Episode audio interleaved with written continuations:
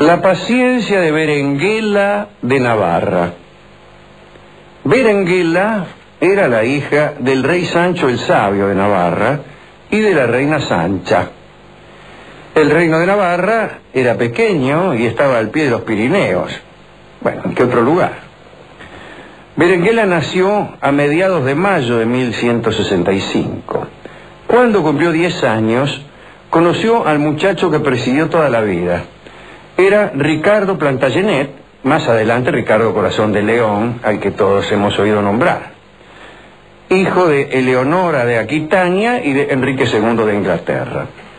Ricardo ya era conde de Anjou cuando allá por 1175 se apareció en un certamen de caballería que organizaba el príncipe Sancho, eh, que era el hermano mayor de, de Berenguela, ¿no? Dado que la princesa todavía era una niña y dado que Ricardo no terminaban de gustarle del todo las mujeres, el príncipe inglés no se fijó en ella. Pero Berenguela, que era una muchacha un poco fea pero precoz para el sentimiento amoroso, parece que sí se había fijado en Ricardo, que era eh, un chico musculoso y bien parecido.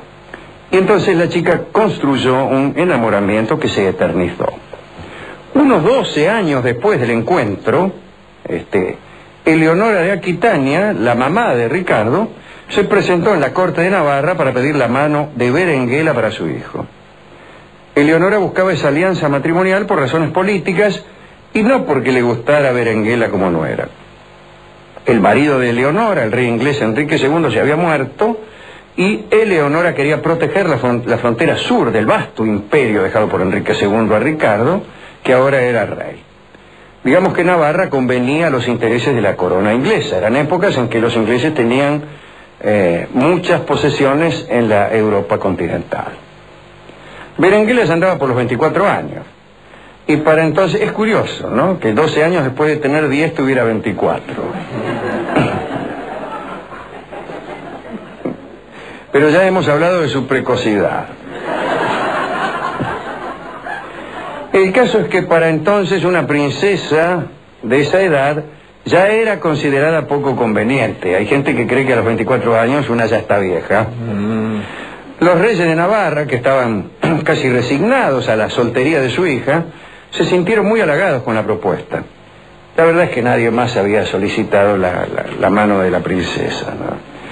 Cuando Berenguela se enteró de que Ricardo Plantagenet iba a casarse con ella, se desmayó de emoción y una vez recuperada, según el cronista, esperó ansiosa que su boda provocara el abandono de una doncellez que ya se estaba haciendo molesta.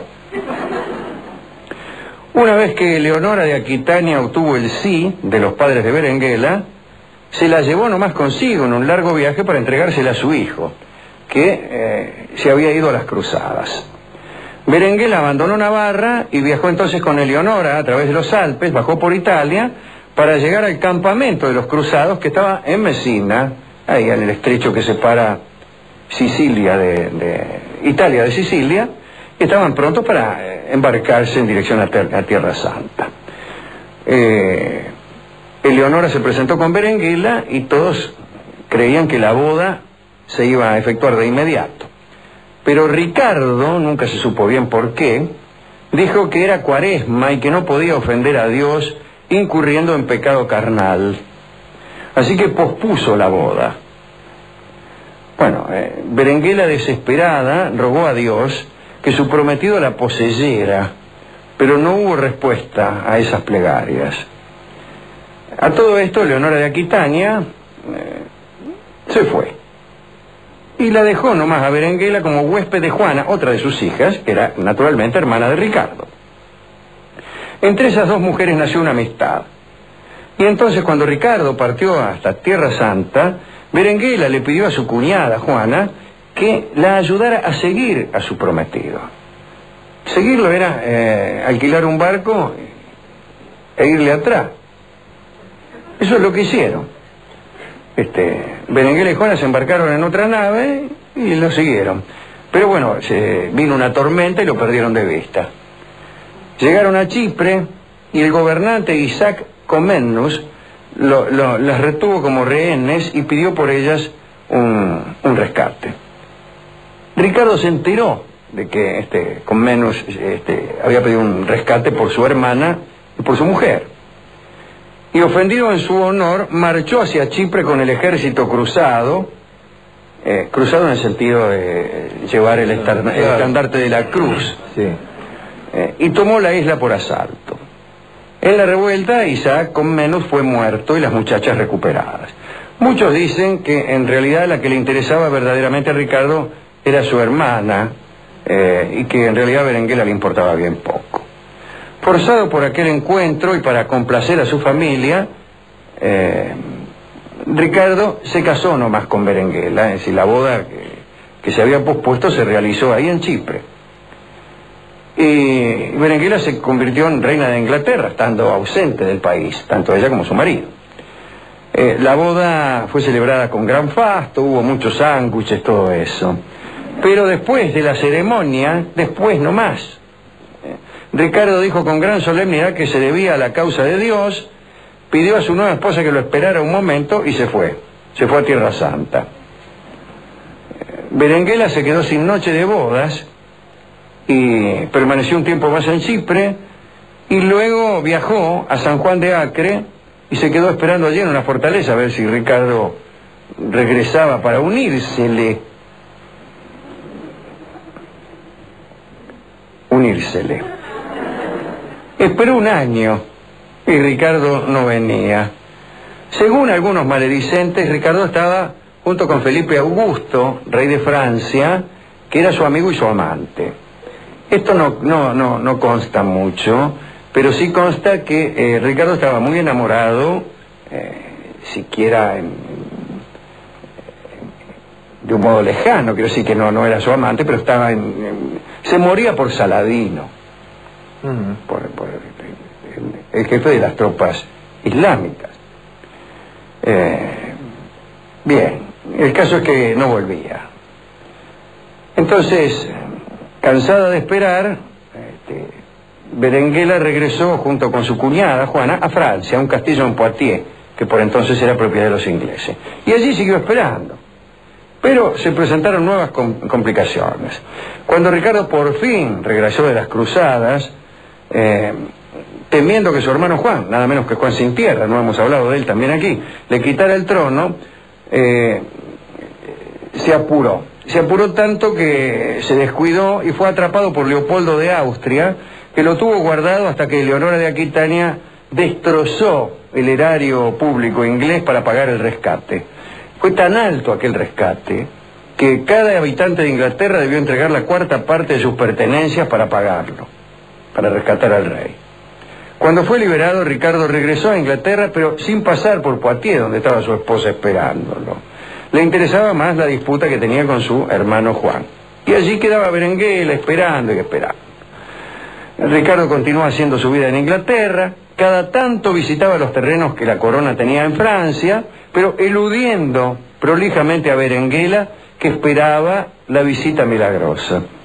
En determinado momento Ricardo cayó enfermo y se arrepintió de sus pecados. Retado por la iglesia, trató de reconciliarse con Berenguela y en una Navidad se acercó hacia el castillo de Poitiers para pasar la Nochebuena con ella. Pero eso fue lo único que pasó, la Nochebuena.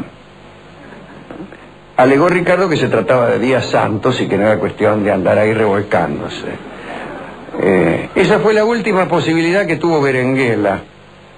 Ricardo Corazón de León nunca entró en el tálamo nupcial. Poco después, en el 1199, eh, el rey, compadreando frente, a- frente a un castillo, fue muerto por un flechazo que le tiró un pichi. Uno de Mira. segundo orden. Uno de segundo orden le tiró. eh, Ricardo se presentó frente a un castillo ahí que se le estaba resistiendo y que flaco, ¿qué resistís? Te vamos a reventar. Y se dio vuelta, dio la espalda y el otro le tiró un flechazo. Era uno que. Un Carlito. Sí, un Carlito. Mirá vos. ¿Cómo Se le produjo una gangrena y se murió. Fue sepultado y Berenguela no fue invitada al funeral. La pobre Berenguela vivió sus últimos años en la ciudad de Le Mans y allí murió en diciembre de 1230, virgen, pero en beligerancia. En Inglaterra se la conoció como la reina apátrida porque nunca pisó suelo inglés. La sucesión de Ricardo, como ustedes saben, siguió en su hermano Juan, pero esa es otra historia. Recuerdan ustedes, ¿no? A Juan sin tierra, a, la Carta Magna inglesa y a, y a todos esos líos, incluido Robin Hood incluido. Eh, así que esta pobre chica esperó desde los 10 años a un hombre, consiguió casarse con él, pero en cambio no consiguió ser agasajada debidamente. Eh, Tanto esperar. tanto esperar para qué. Se dice que no formaba parte de las costumbres de Ricardo el relacionarse de ese modo con las damas.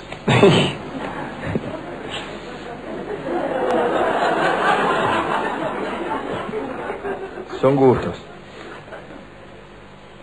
¿A quién quiere dedicar esto? Bueno, desde luego a esta chica, ¿no? Sí. Eh, ah, se le iba a preguntar a Rolón, No. pero es el termo, no, es. Rolón. No, es- no es Rolón. Le va a contestar lo mismo que Ricardo. Sí, sí. El termo. qué sé yo. No sé. A ella, seguro. ¿Qué a ella, pobre mujer? No, habiendo tantos por ahí. No, y, la- y lo que me extraña la mamá, Leonor de Aquitania, que fue una mujer muy... una mujer extraordinaria en muchos sentidos, pero también eh, fue una sabia en asuntos amorosos, tanto, tanto así que era muy consultada. Eh, ¿Cómo no intervino en aquel asunto? ¿Cómo no lo orientó? ¿Cómo no lo orientó a ella o al hijo? ¿Qué sé yo? Anda a saber. Sí. Ay, aquí es mejor no meterse. No, es verdad. Es mejor porque después tenemos problemas Sí, ¿para qué estar de con Rolón. Hemos ido a la discoteca y le pareció oportuno al discotecario ilustrar esta historia con Compuesta y sin novio. Este paso doble tan popular que va a cantar Miguel de Molina en homenaje a Berenguela Sí. de Navarra, la, la- la chica esta que también quedó bañada y sin fiesta por utilizar la misma estructura. Adelante, don Miguel de Molina.